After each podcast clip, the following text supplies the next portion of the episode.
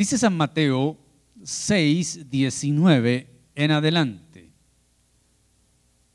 No os hagáis tesoros en la tierra, donde la polilla y el orín corrompen, y donde ladrones minan y hurtan, sino haceos tesoros en el cielo, donde ni la polilla ni el orín corrompen, y donde ladrones no minan ni hurtan, porque donde esté vuestro tesoro, allí estará también vuestro corazón. La lámpara del cuerpo es el ojo, así que si tu ojo es bueno, todo tu cuerpo estará lleno de luz, pero si tu ojo es maligno, todo tu cuerpo estará en tinieblas.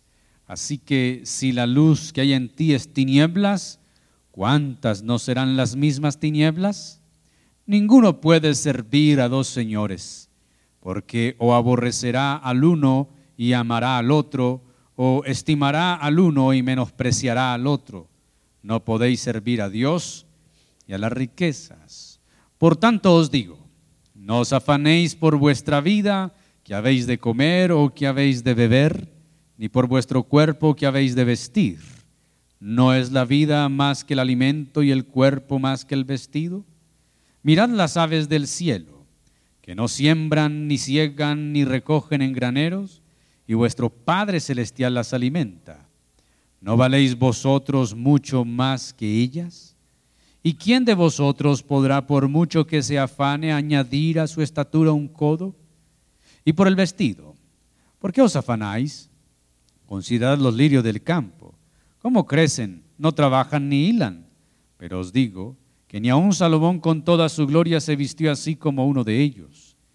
Y si la hierba del campo, que hoy es y mañana se echa en el horno, Dios la viste así, ¿No hará mucho más a vosotros, hombres de poca fe? No os afanéis pues diciendo, ¿qué comeremos? ¿O qué beberemos? ¿O qué vestiremos?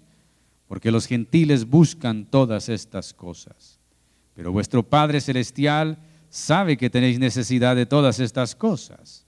Mas buscad primeramente el reino de Dios y su justicia, y todas estas cosas os serán añadidas. Así que no os afanéis por el día de mañana, porque el día de mañana traerá su afán. Basta a cada día su propio mal. Señor, muy agradecidos esta mañana. Gracias porque nos permite, Señor, respirar. Tus misericordias son nuevas cada mañana y, y nosotros podemos testificarlo, verlo, celebrarlo y agradecerte por ello. Reconocemos que tú eres la persona, el motivo y la razón por la cual estamos en este lugar. No hay otro motivo, no hay otra razón, sino solamente tú, Señor. Te rogamos en este momento que tu palabra nos hable, que nos hables a través de tu palabra y que ella como martillo quebrante la piedra, que ella nos instruya, que ella nos encamine y nos exhorte, nos edifique, nos aliente. Delante de ti están nuestras vidas y rogamos tu asistencia, tu permanencia y la pertinencia de tu palabra en nosotros, Señor. Delante de ti lo que somos y tenemos para ser escudriñados por tu palabra. Mi vida está ante ti como un mero instrumento en tus manos, Señor, una vasija en tus manos, para la gloria de tu nombre, en Cristo Jesús. Amén. Salude a la persona que está al lado suyo, atrás de usted. Dígale buen día, el Señor le bendiga. Qué bueno verle en la casa del Señor.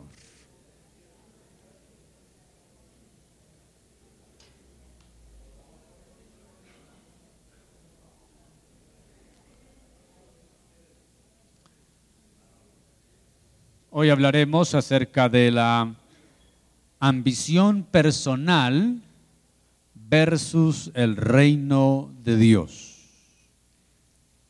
En el capítulo 6, la primera mitad, que va del versículo 1 al 18, Jesús describe la vida privada y espiritual del creyente. Esa vida privada que se destaca en lo secreto, la limosna, en el secreto, la oración en el secreto del ayuno. Pero en la segunda mitad, los versículos que hemos leído, versículos 19 al 34, ahora Jesús se interesa en nuestro oficio público en el mundo, los asuntos del dinero, las posesiones, la comida, la bebida, el vestido, la ambición. O podría expresarse el mismo contraste en términos de nuestras responsabilidades religiosas, esto del 1 al 18, y nuestras responsabilidades o afanes seculares. Pero eso de la vida secular, nosotros sabemos que no podemos separarlas. Ya hemos dicho que no tenemos una vida espiritual por un lado y una vida secular por otro lado, sino que tenemos una sola vida donde Dios debe ejercer señorío, dominio y donde nosotros debemos confiar plenamente en Él. Así que no podemos separar la vida religiosa o espiritual de lo que conocemos como las cosas seculares, porque no hay para nosotros nada secular. Más bien Dios es el Señor de lo que hacemos, de lo que vivimos y de todas las cosas que nosotros somos en el ser. Somos cristianos y todo lo que hacemos importa. En esa vida secular también debemos ser cristianos. Es decir, como padre, como madre, como esposo, como esposa, como hijo, como empleado, como vendedor, como independiente, como lo que sea. Todo lo que nosotros hacemos lo hacemos como hijos de Dios. Así que no existe para nosotros un área religiosa, espiritual y un área secular. Existe solo una vida donde somos llamados a honrar al Señor. Amén. Todo lo hacemos corandeo. ¿Recuerdan? corandeo, una expresión latina que significa delante del rostro de Dios. Toda nuestra vida es corandeo, siempre en la casa, en la calle o en la iglesia, corandeo, delante del rostro de Dios. Dios nos ve en todo lugar y debemos honrar a Dios en todo lugar. Es triste y lamentable ver que algunos creyentes son buenos cristianos en el culto, pero magníficos impíos en su casa o en su trabajo, pretendiendo que solamente Dios está en el culto. No, Dios está en todo lugar. Amén. Este pasaje que hemos leído, vamos a verlo en cuatro secciones. Lo primero hablaremos de los tesoros que se describen en el versículo 19 al 21. Luego hablaremos de luz y tinieblas, versículos 22 y 23. Luego los dos señores que aparecen en el versículo 24. Y lo último, mis ambiciones versus su reino. O nuestras ambiciones versus su reino. Comencemos hablando de los tesoros. No se hagan tesoros en la tierra. Y es que ahora el Señor va a tocar asuntos que son tan importantes como lo fue el ayuno, la oración, la limosna, porque son asuntos del diario vivir que nos, que nos aquejan, que nos atraen. El asunto de querer conseguir. Vivimos en una sociedad de consumo. Vivimos, vivimos en una sociedad que todos los días nos vende y nos ofrece cosas. En una sociedad que nos genera hambre y nos ayuda y nos enseña a ambicionar lo material diariamente. Hay que tener, hay que conseguir, hay que estrenar. Lo último en tecnología, hay que tenerlo, hay que poseerlo. Y si no la tienes, no eres nada, no eres nadie. Así que seremos confrontados con el asunto del querer tener, desdibujando lo importante que es el ser. Y es que cuando pretendemos que el tener es más importante, el ser se desvanece. Y Jesús va a utilizar un paralelismo antitético como aparece en los proverbios y en la prosa en la prosa hebrea una cosa contraria a la otra, entonces el necio versus el sabio, entonces la mujer prudente versus la mujer necia. Y aquí hay un paralelismo de contrastes. el primer contraste es que hay dos tesoros que son contrarios. Quiere decir dos clases de tesoros, uno terrenal y otro del cielo. Y nótese entonces cómo el Señor nos llama a no hacernos tesoros en la tierra, donde la polilla y el orín corrompen, donde ladrones minan y hurtan. Los tesoros terrenales, las posesiones, lo que queremos adquirir, lo que queremos ganar, lo que queremos atesorar, lo que queremos ahorrar. Aquellas cosas que preservamos porque son para nosotros de gran valor, porque definen nuestra economía, y definen lo que podemos hacer o no hacer por los ceros que tenemos en la cuenta o por los bienes que hemos adquirido.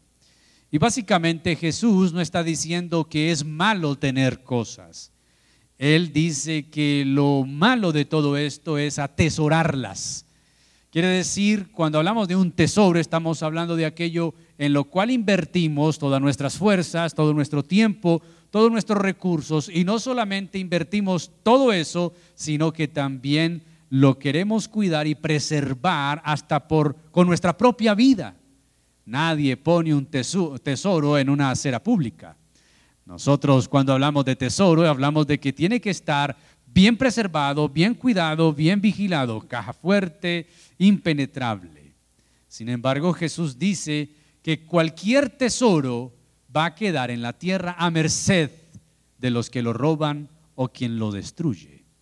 En este caso utiliza el orín, la polilla, para hablar de eh, ciertos, quizá insectos, animales y efectos también, porque orín más bien es el óxido en otras versiones. Si se guardan monedas, estas se podrán oxidar. Si lo guardas en un papel, la polilla puede comerlo entonces un título que se esté escrito en una hoja, en un pergamino, puedes guardarlo muy bien, pero la polilla o la humedad puede destruirlo. Y si son monedas, el óxido puede dañarlo. Así que Jesús dice, pueden ustedes guardar tesoros y hacerse en tesoros terrenales, pero ellos estarán siempre a la merced, amenazados por la polilla o por el óxido. Y si no son estos efectos de la naturaleza que los van a degenerar o dañar, habrán terceros extraños que lo van a robar. Y son los ladrones, los ladrones que minan y hurtan. Y quizá alguien pueda decir que, pastor, mi plata está guardada donde no va a entrar ni el óxido ni la polilla, pero nadie tampoco puede estar a salvo de una quiebra económica eh, por una gran inflación o una devaluación de la moneda como estamos viviendo hoy. Así que no hay lugar secreto o mágico para preservar los tesoros terrenales. Se dice que en estos días, donde inclusive Estados Unidos, que es una de las economías más fuertes del mundo, está sufriendo una inflación enorme, los millonarios del mundo han vuelto a refugiarse en el oro Así que el oro está disparado en sus precios, porque se refugian en el oro como un material y un mineral que nunca perderá su valor. También hubo un resguardo grande en las criptomonedas meses atrás y cada una de las personas anda buscando dónde preservar lo que tiene. Pero Jesús en este texto dice, no hay forma, no hay manera. Los tesoros terrenales siempre estarán en riesgo, ya sea por los efectos naturales, los efectos de una economía, o ya sea por los efectos de la corrupción, de los ladrones que minan y hurtan. Y Jesús nos propone otro tesoro, nos propone otra forma de gastar nuestra vida, de invertir nuestras fuerzas, de invertir lo que somos, si no, haceos tesoros, ¿dónde? ¿Dónde? en el cielo, en el cielo, donde ni la polilla ni el óxido corrompen, porque allí no va a haber nada de eso, porque en el cielo no se guardan monedas, el óxido corrompe, ni en el cielo se guardan billetes que la polilla puede comer y, el moho puede destruir, los billetes son comidos por la humedad.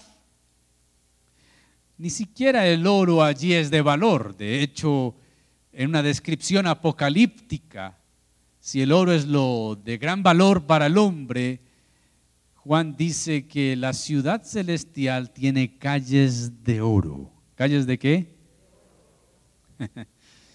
Hoy la gente se mata por lo que en el cielo nosotros pisaremos.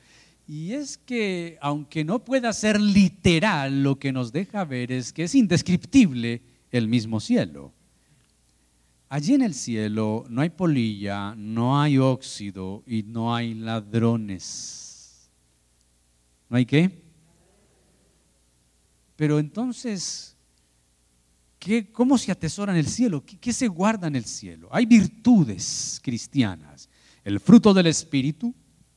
Y lo que Pablo dijo a Timoteo, ejercítate en la piedad la vida piadosa, la vida espiritual, la vida consagrada, la vida de obediencia al Señor, es la manera de atesorar en el cielo. Es cuando nosotros entendemos que Dios es el dueño de todo y nosotros solo somos qué? Administradores. Job tenía absoluta razón cuando dijo, desnudo salí del vientre de mi madre y desnudo volveré allá. Pablo lo dijo de otra forma a Timoteo, Timoteo, sin duda nada hemos traído al mundo y sin duda nada sacaremos de él. Lo único que se irá con nosotros es nuestra vida de obediencia y de consagración al reino de Dios. Es lo único. Eso significa poner mi vida, talentos, disposición, tiempo, fuerzas, todos los recursos, aún los económicos, para el favor de la gloria de Dios. ¿Aló? Ahí sí ya no suena. Porque ahí la, ambición es donde nos aprieta, la avaricia, que es un amo al cual muchos sirven, aprieta entonces al creyente, dice, no, todo no todo no. El tiempo es para mí, eh, los recursos son para mí, para disfrutarlos. Primero yo, tercero yo, segundo yo, todo el ego arma su defensa cuando escucha palabras como estas. Hay dos tesoros. El de la tierra. Puedes trabajar, Puedes quebrarte el lomo, puedes ahorrar, puedes guardar, puedes atesorar, puedes comprar, puedes poseer, tener todo lo que quieras tener y Jesús dice, todo eso estará en riesgo y todo eso se quedará aquí cuando tú mueras, no podrás llevarte nada. Pero hay otro tesoro en el cual puedes invertir. Invierte tu tiempo, tus dones, tus talentos, tus recursos. Es el tesoro en el cielo y allá está preservado. Por eso dice el Señor que aquel día, cuando esté el juicio final y el Señor nos pida cuentas, a unos los echará a las tinieblas de afuera, pero a otros les dirá, bienaventurado, siervo fiel, en lo poco fuiste justo, en lo mucho te pondré, entra en el gozo de tu Señor. Entonces lo primero a lo cual el Señor nos lleva es ¿dónde está tu tesoro? Que más adelante Él va a decir que donde esté vuestro tesoro, allí estará qué? Vuestro corazón. ¿Dónde estamos atesorando, hermano? ¿Dónde estamos? Porque la codicia nos dice tiene que ser aquí y lo mejor para mí, pero no estamos atesorando en el cielo. Y atesoramos en el cielo con las virtudes cristianas, el fruto del Espíritu, el carácter formado, la vida de servicio, la consagración. ¿La qué? La piedad. Y mire lo que dice el versículo 21, porque donde esté vuestro tesoro, ahí estará qué? Así que dime dónde está tu tesoro y te diré dónde está tu corazón. Ahora, el Señor va a manejar y nos va a enseñar otra antítesis, otro paralelo de contrarios, versículos 22 y 23. Porque ahora el Señor mete el asunto de los ojos.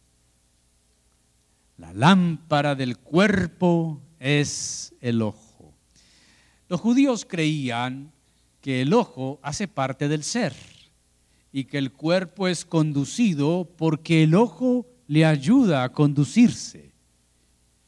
Ellos también tenían la idea de que el ojo era como una ventana, que lo que podía ver o lo que se podía ver era por donde se podía dirigir en la vida.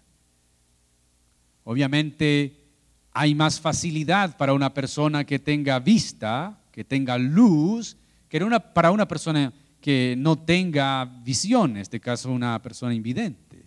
Una persona ciega tiene que desarrollar otras habilidades para moverse en la vida, pero una persona que tiene luz en sus ojos porque puede ver, se supone que sabe a dónde se dirige. Sin embargo, Jesús, al estar hablando de las ambiciones, de las posesiones, del manejo de los recursos, de los tesoros, habla del tema del ojo. Y el ojo que es bueno, todo el cuerpo estará lleno de qué? De luz. Pero si su ojo es maligno, el cuerpo estará lleno de tinieblas. Y es como si el Señor dijera, ¿dónde estás colocando tus ojos? ¿Lo estás colocando en las riquezas? Entonces estás ciego por la codicia y estás ciego por la avaricia. Si tu ojo está enseguecido por ser tacaño con el reino, por ser ambicioso para el ego, pero ser poco amplio para el reino de Dios, entonces tú estás en tinieblas. Lo que Jesús nos lleva es donde nosotros ponemos los ojos, donde ponemos nuestra mirada. Y volvemos al contexto del versículo 19, en los tesoros terrenales.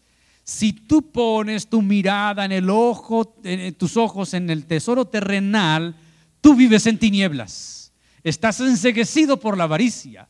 Estás enseguecido por el querer tener, poseer, conseguir.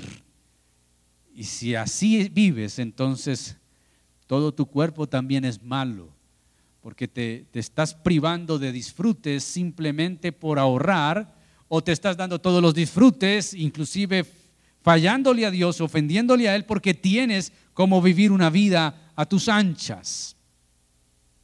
Aquí entonces el tema del ojo, de la luz y las tinieblas, tiene que ver también en dónde nosotros ponemos nuestra mirada. Y no podemos olvidar esa exhortación que Hebreos 12 nos dice, puestos los ojos en Jesús, el autor y consumador de la fe. Así que ya el corazón está en juego, donde esté el tesoro, y ya se puso en juego todo el cuerpo a través del ojo. Porque si tu ojo se pone en las riquezas, en la avaricia, en el conseguir, en el adquirir, en ser tacaño para el reino amplio para el mundo, entonces todo tu cuerpo vive en tinieblas. Y Jesús ahora dejó de tocar el aspecto religioso, ayuno, oración y limosna para tocar lo que nos afecta a nosotros. El querer tener, el querer poseer sobre todas las cosas. Entonces, si podríamos decir, dime dónde está tu tesoro y te diré dónde está tu corazón. También podríamos decir, dime dónde pones tu mirada y te diré si vives en luz o vives en tinieblas. La avaricia de Judas lo ensegueció a tal punto que fue capaz de vender a su señor por el precio de un esclavo, 30 monedas de plata.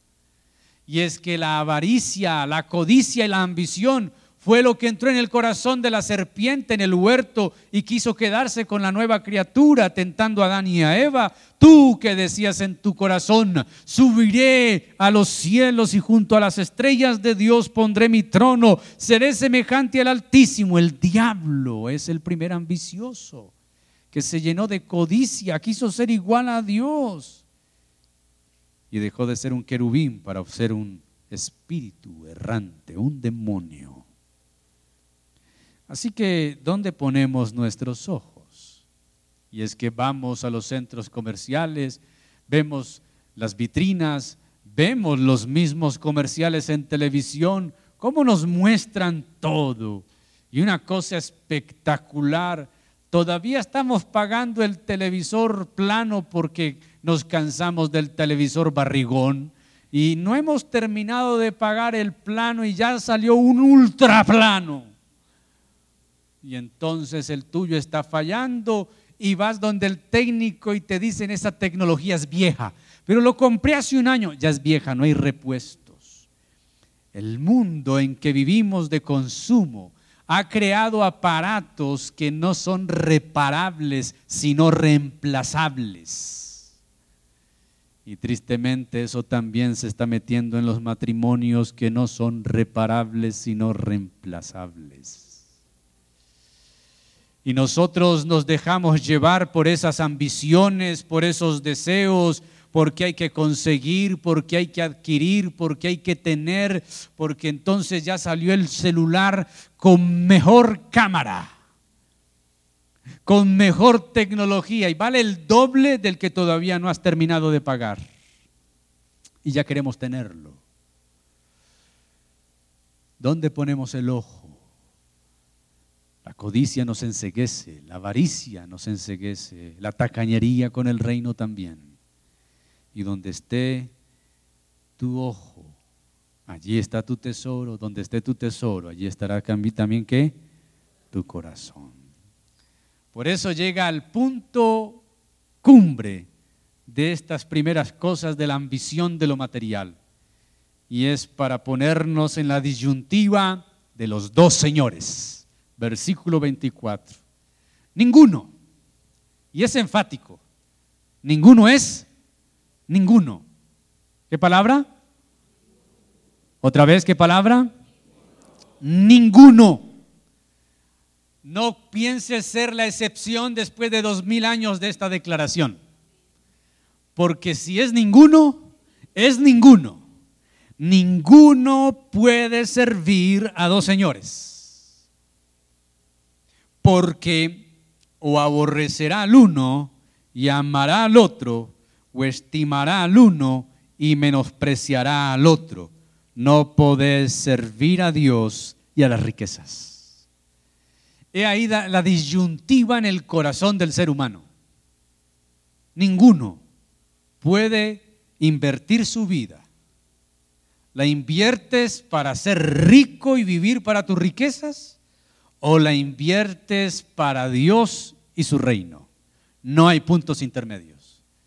No, pastor, yo sí, yo, yo soy un buen negociante. Mire, yo, yo tengo economía aquí. Yo sé que yo puedo servir a Dios, pero también servirle a las riquezas. Pues déjeme decirle que usted está absolutamente equivocado, porque el que conoce el corazón y la mente del ser humano, pues lo creó, ha declarado que ninguno. ¿Quién? ¿Quién? y ninguno es ninguno, nadie, no ha habido, no hay y no habrá quien pueda hacer esto. En el tiempo de Jesús existía la esclavitud y los esclavos tenían solo un amo. Y aunque el amo podría prestarle el esclavo a otro amigo para que sirviera durante unas horas o un tiempo, la lealtad del esclavo no era para el amigo de su amo, era para su amo. Quiere decir, frente a lealtades, Jesús dice, o me eres leal a mí, o le eres leal a otro. No hay puntos intermedios. Ninguno puede servir a dos señores. El término señor, kirio, señorear, es el asunto de los de los amos, de los, de los que tenían esclavos, sirvientes. El sirviente estaba 24/7 a la orden de su amo. Y aunque fuera prestado a un vecino, él sabía quién era su dueño. No podemos servir a dos señores. Si tú dices, Pastor, yo estoy en la tierra para conseguir es plata. Lo único que yo sé es conseguir plata. Y ese es mi vida y mi objetivo. Entonces, tu Dios es mamón. Mamón es un término arameo para hablar del Dios de la abundancia. Así que es una idolatría. Aquí ya se tocan fibras muy delicadas, porque Jesús está hablando delante de quien te inclinas, el tema del señorío, o delante del Dios creador del cielo y de la tierra, o delante de Mamón, el Dios de la abundancia. Y vemos gente inclinada hacia el Dios de las riquezas. No, no, no, no, no, no, no, no, no es un altar precisamente iluminado con velas. No, no, no.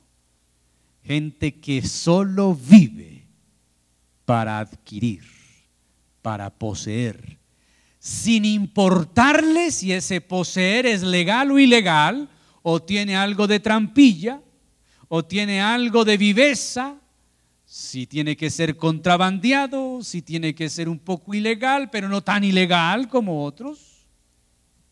Pero hay que conseguir. Cuando tu vida se fija la meta de ser rico, de conseguir, tú no podrás agradar a Dios. Porque las riquezas, cuando son el centro de tu vida, y el objetivo de tu existencia te alejarán de Dios, quieras o no quieras. Esas riquezas tienen esa magia de poseer a la víctima y atraerla hacia sí misma. Pues el que tiene nunca está satisfecho y quiere tener más, más, más. La ambición genera adicción. Y que fuera tener para compartir, no, consiguen para acumular, para decir cuánto tengo, como el rico opulento de Lucas, un hombre, su heredad había producido mucho y entonces decía, ¿qué haré con tanta abundancia? Ya sé lo que haré. Derribaré mis graneros, los haré más amplios. Y le diría a mi alma, alma, muchos bienes tienes para ti para muchos días. Siéntate, regocíjate, come y bebe. Hasta que una voz le dice, necio, esta noche vienen a pedir tu alma y todo lo que has provisto de quién será. Por eso Eclesiastes dice, he visto esto en el mundo que es una cosa bárbara. Hay quien trabaja para acumular y luego morir y dejárselo a aquel que no ha trabajado nada y gastárselo. Así que Jesús nos pone en el plano de la idolatría ya este punto es un punto delicado. O le sirves a Dios como tu Señor, y cuando diga Señor significa Señor de toda tu vida, de todas tus áreas, de tu tiempo, tus fuerzas, tus talentos, tus dones, tus recursos, lo haces Señor de todo, o Mamón es tu Señor. Y vives por Él y vives para Él. Decide a quién vas a adorar. Y entonces cierra con broche de oro estableciendo las prioridades. Porque hasta este punto uno se rasca la cabeza, uno queda en el desafío, bueno, ¿para dónde cojo? Y entonces eh, yo debo ser un buen cristiano, pero pobre. No, esto no es una apología a la pobreza ni a la miseria. Esto es un llamado a las prioridades. El cristiano es diferente al mundano en muchos aspectos, entre ellos este nuestras prioridades son diferentes. Aló. Por ejemplo, El domingo es el día del Señor, nuestra prioridad es congregarnos. Ay, pero quería ir a trotar, a montar en bicicleta, dormir hasta las 10. Esta es nuestra prioridad. ¿Aló? Camine cuando quiera, trote cuando quiera, salga en su bicicleta cuando quiera. El día del Señor es el día del Señor. No es nuestro día de reposo, no estamos bajo la ley, pero es el día de congregarnos. El mundano coge para donde quiera. Nosotros venimos a agradecerle al dador de la vida y a nuestro Salvador. Ahora Jesús, cuando Jesús comienza el Sermón del Monte, en el capítulo 5, el versículo 20, Él nos ha dicho, porque os digo que si vuestra justicia no fuere mayor que de los escribas y fariseos, no entraréis en el reino de Dios. En los aspectos religiosos, comillas, en los aspectos espirituales, comillas, nuestra justicia tiene que ser mayor que la de aquellos que llevan una religión hipócrita. Pero en estos aspectos del poseer, del tener, del vestir, del comer, ya no nos compara con los escribas y fariseos, sino que nos lleva a que tenemos que ser mejores o diferentes a los gentiles. El gentil era la forma en que el judío llamaba a los que no eran del pueblo hebreo. No son gentiles por su gentileza. Son gentiles porque no sirven a Dios, porque son pueblos paganos. Y luego Jesús va a decirnos, ustedes se preocupan por muchas cosas, de eso se preocupan los gentiles, no los hijos de Dios. Así que si en los aspectos espirituales, comillas, debemos ser diferentes y mejores que los escribas y fariseos, religiosos hipócritas, en el asunto de tener, poseer, comer, vestir, nosotros tenemos que ser diferentes a los que no son del pueblo de Dios, o sea, los que no son salvos. Pero tristemente terminamos siendo, pensando como ellos. Versículo 25. Mis ambiciones versus el reino de Dios. Por tanto les digo, no se afanen por vuestra vida ¿Qué habéis de comer o qué habéis de beber? Ni por vuestro cuerpo, ¿qué habéis de vestir? ¿No es la vida más que el alimento y el cuerpo más que el vestido? ¿Y quién está hablando esto?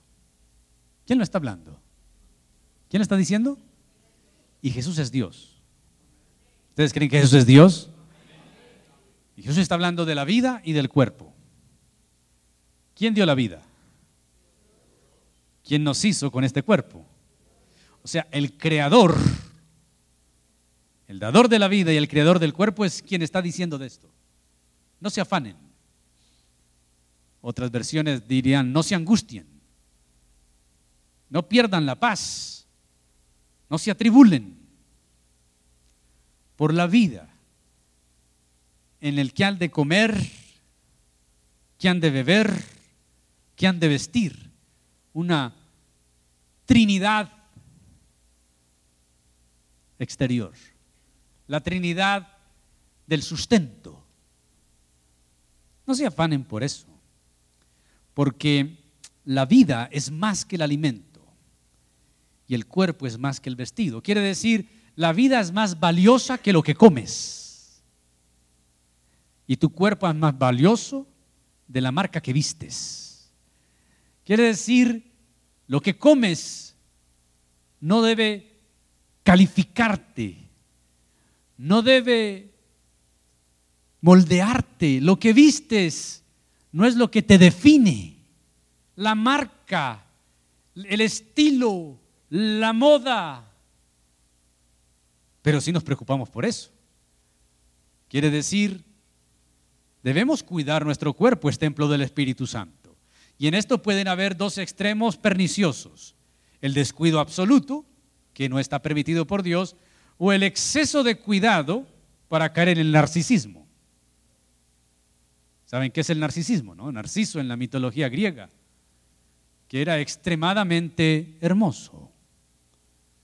Y dicen que Narciso murió porque una vez vio su reflejo en el lago y se lanzó a abrazarse porque no había visto nadie tan bello en el mundo y murió ahogado.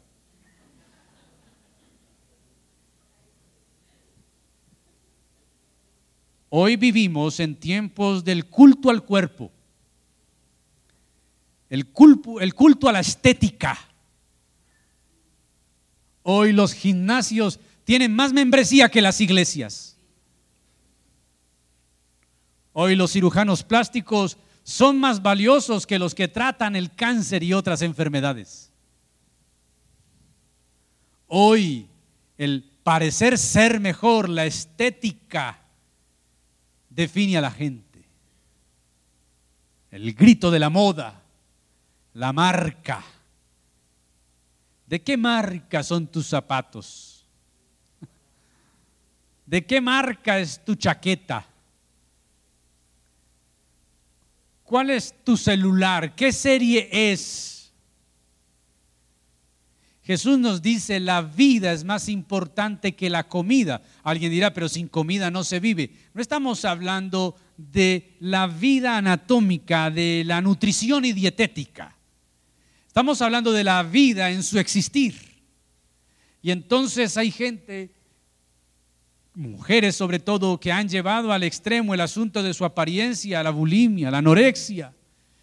Pero otras han caído en depresión y entonces también hombres en depresión y sacian o creen calmar su depresión comiendo, comiendo y caen en la obesidad.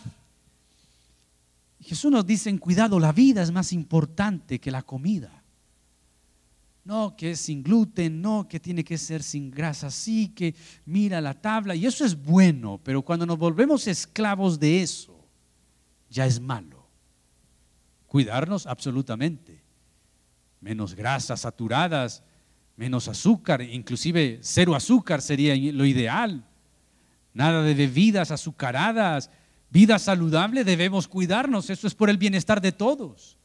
Pero todo llevado al extremo también nos puede llevar a la idolatría del cuerpo.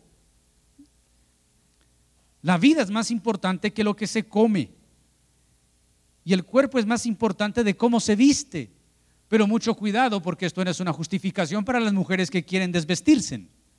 Es decir, no es que no importa eh, cómo se viste, sino el cuerpo. No, recuerde que debemos honrar a Dios con nuestra vida misma. Pablo lo diría si hablamos de vestido, escribiendo a Timoteo que las mujeres vistan con modestia, pudor y decoro. Pero entonces nos afanamos, nos afanamos por estas cosas. Y ahora Jesús nos llama, vean mi otra creación. Y nos va a invitar a mirar a las aves y al campo. ¿A mirar a quién? Versículo 26. Miren las aves del cielo. Todos hemos visto aves. Miren las aves del cielo. ¿No siembran? ¿O ha visto? Ellas sí siembran, pero no saben que están sembrando realmente. Cuando un pájaro hace popó, lleva una carga de semillas y abono enorme. Y muchos árboles han crecido gracias al estiércol de los pájaros. No dice uno lo mismo cuando ese estiércol está en el vidrio del carro, obviamente, o en la ropa. Pero no hemos visto las aves del cielo sembrando ni recogiendo en una siega.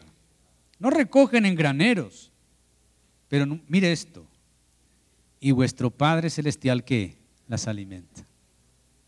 Es muy interesante porque Jesús presenta a Dios como el Padre nuestro, no el Padre de las aves. Es vuestro Padre, no es el Padre de las aves. Es vuestro Padre que las alimenta. ¿Y cómo alimenta Dios a las aves? ¿Han visto ustedes una mano grande extendida del cielo? ¿Sí? Con maíz para que las aves vengan y coman. ¿Han visto eso? No. Dios ha, ha hecho toda una perfección en la naturaleza, de modo que las aves no mueran de hambre. Los árboles que producen, bueno, es que las aves, depende de las aves, hay aves que se alimentan del néctar de las, de las flores, otras se alimentan de semillas, otras se alimentan de pequeños insectos y otras que son aves de carroña se alimentan de otros animales más grandes. Pero toda esa cadena alimenticia de las aves eh, y las aves mismas sirven de alimento. Quiere decir, hay toda una cadena alimenticia. Pero Jesús dice, miren las aves, mírenlas, miren, no va a encontrar una ave anoréxica o un hospital de aves eh, desnutridas, entonces hay que... Dios sustenta las aves. Ya he hecho una creación perfecta que produzca alimento para las aves. Y no solamente utiliza la naturaleza misma para que las aves se alimentan, sino que también utiliza a los humanos, a los seres humanos para alimentarlos. Y vemos gente que tiene cebaderos de pájaros en su casa, eh, yo tuve un tiempo en mi casa un cebadero y me fascinaba. En el tiempo de la pandemia colocaba una tabla en el balcón de mi casa y colocaba unos plátanos, comino se llama, cuando los conseguía baratos, porque son caros realmente. Y venían unas bellezas. Y yo me paraba en la ventana a mirarlas. y siempre recordaba este pasaje. Y yo no lo hacía porque estaba eh, obedeciendo el pasaje, pues la Biblia no me manda alimentar los pájaros. Pero yo veía que indirectamente, por el deleite de mis ojos, ver unas aves, Dios estaba cumpliendo con las aves, alimentando las aves. Pero también he visto gente que no cree en Dios, que son impíos y van al supermercado y compran en la plaza la ramita para poner cebaderos y alimentar las aves. Las aves son alimentadas, sustentadas por Dios. No sabemos hasta ahora un ave que ha entrado en depresión porque no tiene más de lo que diariamente necesita. O que se ha matado porque realmente no está satisfecha. O porque está preocupada porque mañana va a volar y no sabe si va a encontrar. Y miren cómo el Señor nos desafía con esta pregunta. ¿No valen ustedes mucho más que ellas? ¿No valen ustedes mucho más que ellas. Hay otro pasaje donde dice que estas aves se venden y se compran por pequeñas cantidades. Las aves tienen valor. Nosotros somos invaluables. Porque aparte de que somos la perfecta creación de Dios, imagen y semejanza, somos comprados con la sangre del Hijo de Dios, redimidos a precio de sangre. Ahora hace otra pregunta en el versículo 27. ¿Quién de vosotros podrá, por mucho que se afane, añadir a su estatura un codo? ¿Sabe cuánto es un codo? 45 centímetros. Y antes de que existiera el flexómetro, los hebreos medían todo por codos. Toda persona normal tiene 45 centímetros desde la punta del dedo anular hasta el codo. Cuando llega a su casa se mide. Toda persona le hace reclamo a la Biblia. Si no le hace el reclamo. Toda persona normal tiene 45 centímetros desde la punta de este dedo hasta acá. Hay otra versión que dice, ¿quién más que sea, por más que se afane, podrá añadirle una hora de vida a su existencia. Aquí habla del afán y que pondrá eh, añadirle una, a su estatura un codo. Pues Dios es el único que lo hace. Desde la niñez hasta la juventud crecemos de manera natural, pero también divina. Quiere decir, una persona puede crecer. En estos días veíamos una entrevista a un basquetbolista colombiano de la costa, que ha sido el primero en jugar algunos minutos en la NBA.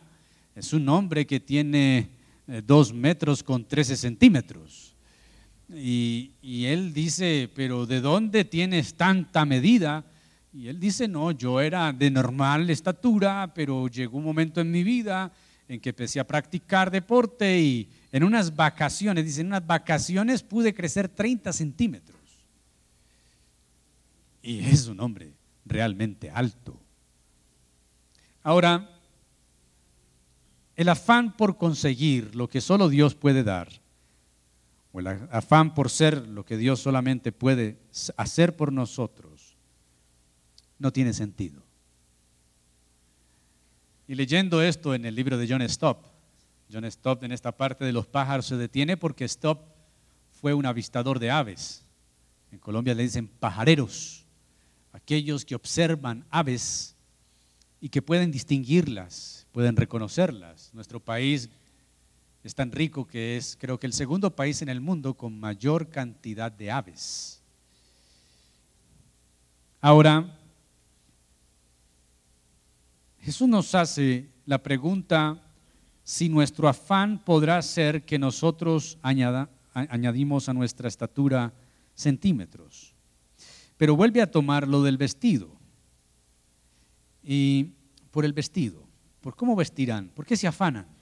Y ahora nos invita a mirar qué? Los lirios, las flores en Palestina, los lirios del campo. O mire cualquier otra flor, no necesariamente tiene que ser un lirio. Mire una rosa, una margarita, un clavel, mire una hortensia, cualquier clase de flor. Mire las flores. Ellas crecen, pero no trabajan. ¿O han visto una flor trabajar? Bueno, no estoy hablando de una hermana que se llame Flor y que tenga trabajo. No, Flor Duarte. ¿Han visto ustedes una flor trabajar?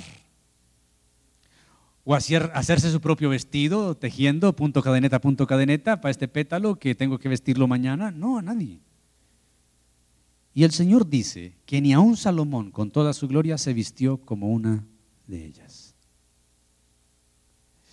¿A dónde nos está conduciendo Jesús? Nos está conduciendo a que el creador del cuerpo y el dador de la vida es el sustentador de todo lo que nosotros necesitamos. Pero esto no significa que nos vamos a quedar en la casa manicruzados, porque la providencia de Dios llegará. No. Si Dios alimenta las aves porque pone toda la creación en giro a ello, a producir para ellas, si Dios viste a las flores porque así Él lo dispuso, Dios también tiene para suplir nuestras necesidades el trabajo. Pablo lo diría, el que no trabaje, que no coma. El que robaba no robe más, sino que trabaje con sus manos y se sustente. La provisión de Dios llegará no sentados en la sala de la casa mirando para el cielo. Dios ha dejado recursos y nos ha dado capacidades físicas, mentales, para nosotros ser productivos. Así que esto de la provisión de Dios no nos exime de trabajar. Dice que ni Salomón con toda su gloria se vistió como uno de ellos.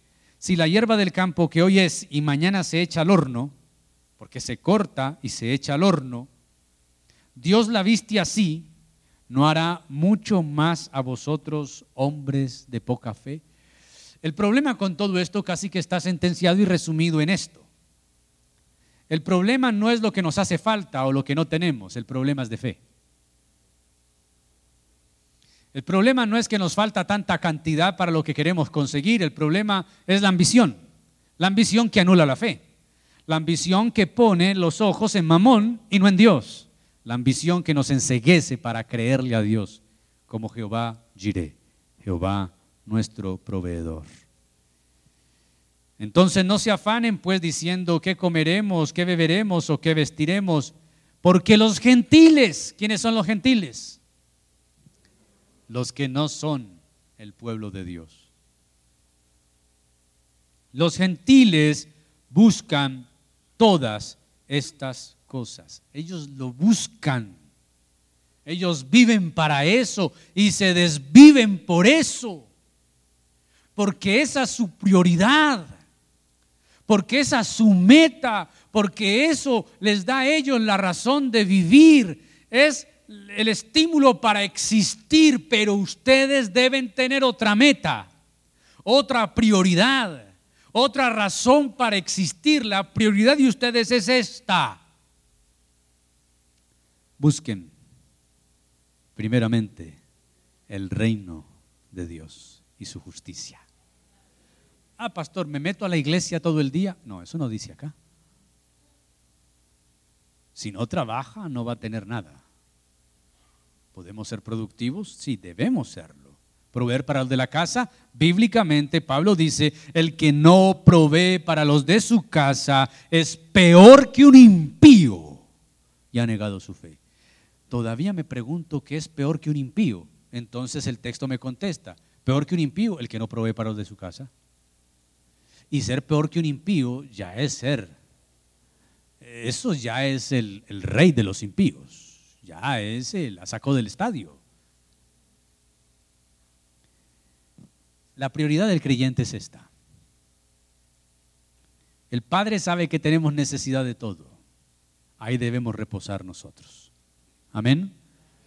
Estos días han sido angustiosos para nosotros como familia pastoral. Han pedido la casa donde vivimos. No hemos podido encontrar. Íbamos a irnos a un lugar y se nos quitaron. Tenemos una parte empacada y otra parte sin empacar. Y tenemos el vencimiento del contrato, hace 20 días se venció. Y tenemos a la agencia llamando y tenemos ese agobio. Pero viene esta palabra como una bandera que se alza de confianza. El Padre sabe que tenemos necesidad. ¿Hemos buscado? Claro. Por favor, ¿qué no hemos buscado? Sin embargo, esas cosas que se nos vienen y nos angustian pueden desviarnos de las prioridades. Nuestra prioridad es buscar el reino. Primeramente, es interesante cómo Jesús lo establece como prioridad. Primeramente el reino de Dios. ¿Qué es el reino de Dios? Básicamente el reino de Dios solamente lo pueden experimentar los convertidos. Es la vida en salvación, es la vida redimida. Jesús se lo dijo a Nicodemo, si no naces de nuevo no verás el reino de Dios. El reino de Dios es la vida redentora, la vida en redención. Quiere decir, buscar el reino de Dios es vivir la vida que Cristo nos mandó a vivir después de experimentar el nuevo nacimiento. Es la vida cristiana en su plenitud. Y la justicia, ¿qué es la justicia? Jesús dice, ya viene el príncipe de este mundo, el príncipe de este mundo fue juzgado. Y, luego dice, eh, enviaré el Espíritu Santo y Él convencerá al mundo de justicia, de juicio y de verdad, de justicia, porque el Hijo del Hombre es ascendido al cielo. Cuando habla del reino de Dios y su justicia, dos cosas que deberían ir iguales, sino que las separa, el reino de Dios es vivir la vida cristiana convertida en su plenitud. Y su justicia es la proclamación del reino. Quiere decir, no solamente vivimos como creyentes salvos, sino que anunciamos la salvación a otros. Y eso es lo justo. La justicia de Dios debe ser anunciada. Decir a los hombres que Cristo vino, murió, resucitó y ascendió y volverá. La evangelización habla de la justicia de Dios, pero también el creyente debe propender por la justicia en el mundo, denunciar lo injusto, hablar de la verdad y hablar la verdad del Evangelio encontrar que de alguna forma haya igualdad, hacer justicia si tienes más que el otro, compartir con el que menos tiene, porque hay una verdad bíblica también. A los pobres siempre los tendremos entre nosotros. Y si la Biblia dice que no nos hagamos tesoros, nos cuida sobre la ambición, no poseer, no querer poseer para acumular, entonces hacer justicia es, si Dios te ha dado más que al otro, comparte con el que no tiene. Eso es justo también. Y si buscamos primeramente ese reino y su justicia. Si Jesús dijo, ninguno puede servir a dos señores y es tajante y categórico, también en esto es categórico. Y todas, ¿y todas son qué? Y todas estas cosas, ¿cuáles estas? Comer, vestir, beber, todas esas cosas por las cuales nos afanamos, serán qué? Mire, los gentiles buscan esas cosas. Nosotros buscamos primeramente el reino de Dios. Los gentiles las consiguen y no tienen nada más por el que vivir. Nosotros vivimos con la prioridad del reino y buscando al reino, agradando a Dios, creyéndole a Él, esas cosas son añadidas, pero seguimos teniendo un motivo de existencia que se llama Jesús nuestro Señor y Salvador. Y termina con broche de oro diciendo, no se afanen entonces, ministró a mi vida leyendo a John Stott cuando dice, si por afanarnos no podemos alargar nuestra vida, con el afán sí podemos acortarla. ¡Pah! Me mató. Si, si por afanarnos no podemos añadir más días a nuestra vida, afanándonos, sí podremos acortar nuestra vida. Claro, se lo dice alguien que sufre un trastorno de ansiedad por los afanes de la vida. ¿Cuánta gente afanada por conseguir muere enferma, ansiosa e infeliz? El afán es una necedad de un corazón ambicioso. No se afanen por el día de mañana. La palabra preocupación significa preocuparse antes de que ocurran las cosas. Preocuparse. Preocuparse es ocuparse antes de que las cosas sucedan o ocurran. Preocuparse es ocuparse de algo por antelación que todavía no ha llegado. No se afanen por el día de mañana, porque el día de mañana traerá su afán baste a cada día su propio mal. Entonces Jesús nos dice para finalizar, vive un día a la vez. ¿Un qué? Un día a la vez. Hasta aquí hemos visto cómo contrastaba Jesús una ambición falsa con una verdadera, una secular gentil con una cristiana una material con una espiritual, tesoros en la tierra con tesoros en el cielo, alimento y vestido con el reino y la justicia de Dios. Pero por debajo y más allá de estas cosas hay un, contraste aún más fundamental. Al fin y al cabo, así como solo existen dos clases de piedad, la egocéntrica y la teocéntrica, también solo hay dos clases de ambición, para uno mismo o para Dios. No hay una tercera alternativa. Es hora entonces de resumir la exposición de Jesús que hace de la ambición falsa del mundo. Preocuparse por cosas materiales de tal forma que acapare nuestra atención, absorba nuestra energía y nos cargue de ansiedad es incompatible con la fe cristiana y con el sentido común. Es desconfiar de nuestro Padre Celestial y francamente diría John Stott, es algo estúpido. Esto es lo que hacían los paganos, pero es una ambición sumamente impropia e indigna para los cristianos.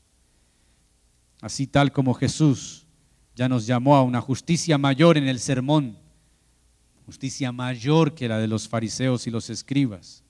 Nos llamó a un amor más amplio y a una piedad más profunda ahora nos llama a una ambición más elevada, la del reino de Dios y su justicia. Que Dios nos ayude a tener en orden nuestras prioridades. Puestos en pie oramos.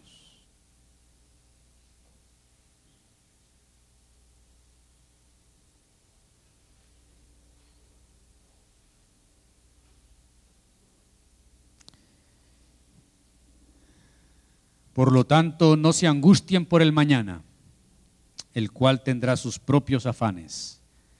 Cada día tiene ya sus problemas, dice la nueva versión internacional. Ayúdanos, Señor, a confiar en ti plenamente, diariamente y constantemente. Perdona nuestros afanes y nuestras angustias por las cosas materiales los gentiles, los que no son de tu pueblo, buscan todas esas cosas, se desviven por ellas, matan y mueren por ellas. Nuestra ambición debe ser mayor. Es la ambición del reino, del reino de Dios y su justicia. Perdónanos por hacernos tesoros en la tierra. Podremos llegar a ser ricos para con los hombres, pero pobres para con Dios. Perdónanos por no invertir tiempo, recursos, fuerzas, dones, talentos tiempo para ti. Lo dedicamos a nuestro bolsillo, lo dedicamos a nuestro ego, a nuestra comodidad y no a ti. Perdónanos, Señor. Perdónanos por servir más a Mamón, por la idolatría que tenemos de las cosas materiales. Perdónanos por eso, Señor, porque perdemos el sueño, no por vivir en santidad, sino preocupados por el dinero que tenemos o no tenemos Perdónanos porque hemos sido enseguecidos por la avaricia, por la codicia. Hemos puesto el ojo en las riquezas y como dice el proverbista, no pongas tus ojos en las riquezas siendo ningunas, porque ellas volarán como aves, escaparán de tu mano. Perdónanos cuando nos angustiamos por qué beberemos, qué vestiremos, qué comeremos, por preocuparnos por cosas que aún no han ocurrido. Nos invitas a ver las aves, tú las sustentas y nosotros valemos más que las aves. Nos invitas a ver los lirios del campo, las flores, cómo las has hecho, hermosas, perfectas. Nosotros somos más valiosas que las flores. Somos más valiosos que los jardines del mundo. Ayúdanos a establecer una prioridad. Buscar tu reino. Primeramente tu reino. Primeramente tu reino y su justicia. Lo demás tú lo vas a añadir. Que esta palabra nos inquiete. Que esta palabra nos mueva. Que esta palabra produzca fe y confianza en nosotros que cuando tenemos momentos de turbulencia en nuestra vida, porque las cosas se salen de nuestras manos y no salen como esperamos, podamos confiar en lo que dices. Tu Padre sabe de qué cosas tienes necesidad antes de que se las pidas. Confiamos en ti, Señor, para la gloria de tu nombre.